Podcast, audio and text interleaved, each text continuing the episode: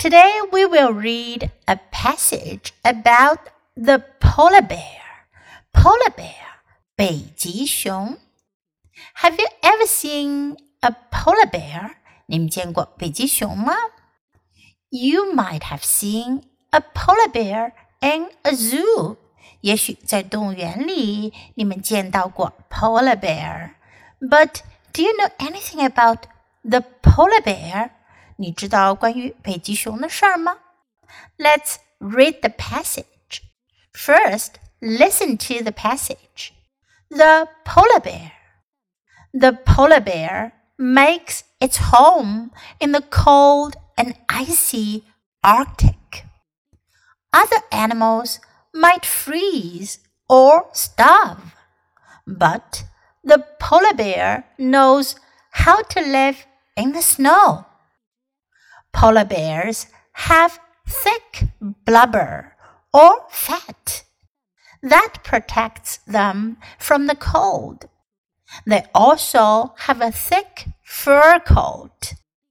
The polar bear's coat is white. This allows it to blend into the snow. That way, the polar bear can sneak up on its prey. Polar bears swim well they eat seals, walruses, small whales, and rodents. In the summer, they may eat berries. Polar bears will also eat people. They may look cute and furry, but be careful of this big bear. 这篇文章告诉了我们关于 polar bear 北极熊的一些事情。The polar bear makes its home, makes its home 安家在哪里安家呢？In the cold and icy. Cold 我们知道是寒冷的，icy 是冰冷的，像冰一样冷的。Arctic 北极地区，北极北冰洋，Arctic。Other animals might freeze or starve. 如果在 Arctic 北极地区的话呢，其他的动物可能会 freeze 冻死，starve 饿死。But the polar bear knows how to live in the snow. 可是呢，北极熊知道要怎样在雪地里生存。Polar bears have thick blubber or fat. Here, blubber and fat are synonyms. Blubber 和 fat 是同义词，不过 blubber 呢，一般指的是在严寒的海洋当中生活的动物的 fat 脂肪。That protects them from the cold。北极熊有厚厚的脂肪，这会 protect 保护保护它们 from the cold 抵御寒冷。They also have a thick fur coat。他们还有一件厚厚的毛皮外衣，对吧？他们自己就有 fur coat 皮衣，不需要另外添置皮衣了，对吗？The polar bear's coat is white。北极熊的皮衣是白色的，它的皮毛是白色的。This allows it allow 允许，这允许它们，这使得它们 blend into the snow blend 融入融合 blend into the snow 这是指北极熊的皮毛呢是白色的，这样呢远远的看去，它们就和雪融为了一体。That way, the polar bear can sneak up on its prey.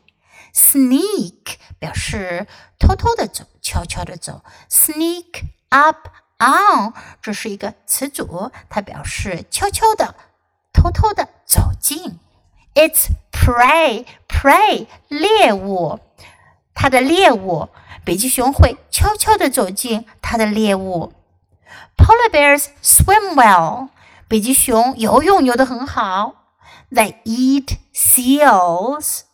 海豹，walruses walrus 海象，small whales 小金鱼，and rodents rodent 指的是啮齿动物。什么叫啮齿动物呢？我们熟知的老鼠就是 one of rodents，是啮齿动物的一种。 In the summer, they may eat berries. 在夏天呢，它们吃什么呢？Berries，浆果。 Polar bears will also eat people.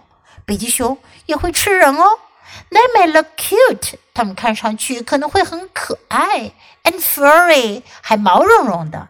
But be careful of this big bear. 但要小心这头大熊哦，这只大熊哦。如果你去到北极地区看到 polar bear，一定要 be careful，小心哦，可不要 轻易的靠近它们，because they will also eat people. Okay, now let's read the passage together.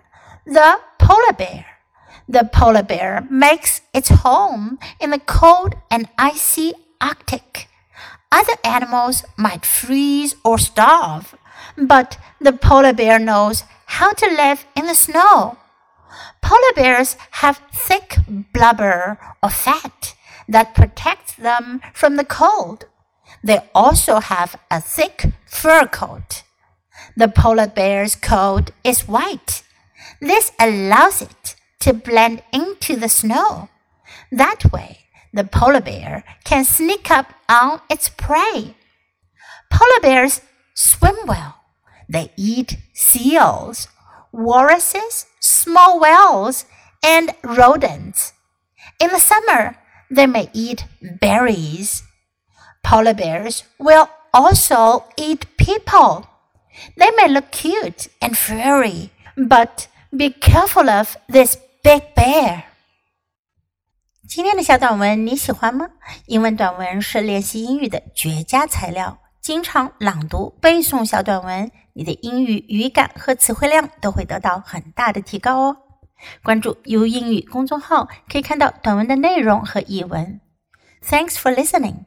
喜欢的话，别忘了给 Trace 老师点赞。Until next time, goodbye.